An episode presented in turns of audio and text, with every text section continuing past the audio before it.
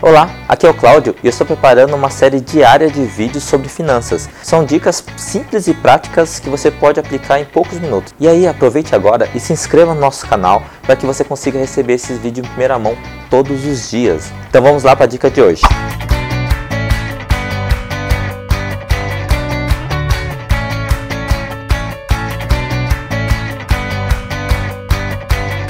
E aí, por que, que você não consegue manter seu foco na organização financeira?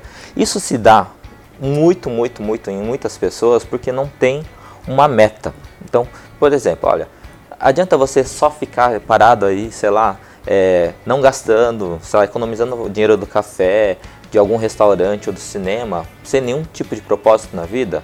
Bom, se seu propósito for viajar, beleza, então aí faz um certo sentido você ficar seis meses ou um ano economizando dinheiro para viajar, para fazer um curso fora, para, sei lá, fazer uma festa de aniversário de um filho, por exemplo, de um ano de idade, quem sabe, né?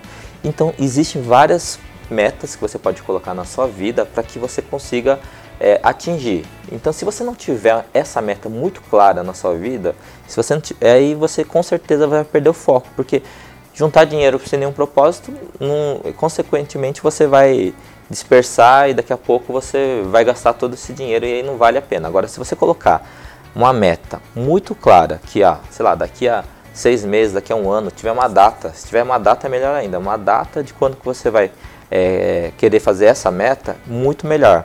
E aí, ao longo dos meses, vai juntando um pouco mais de, de dinheiro, né? É, consequentemente, vai acumulando. Se você puder pegar esse dinheiro e não deixar lá na conta corrente, né? E aplicar fazer algum tipo de investimento, melhor ainda. Então, olha, coloque sempre uma meta na sua vida, que quando você tem uma meta clara, você consegue manter o seu foco. Aí você não vai dispersar, tá ok? Então, essa é a dica de hoje, super rápida e até a próxima. Tchau, tchau.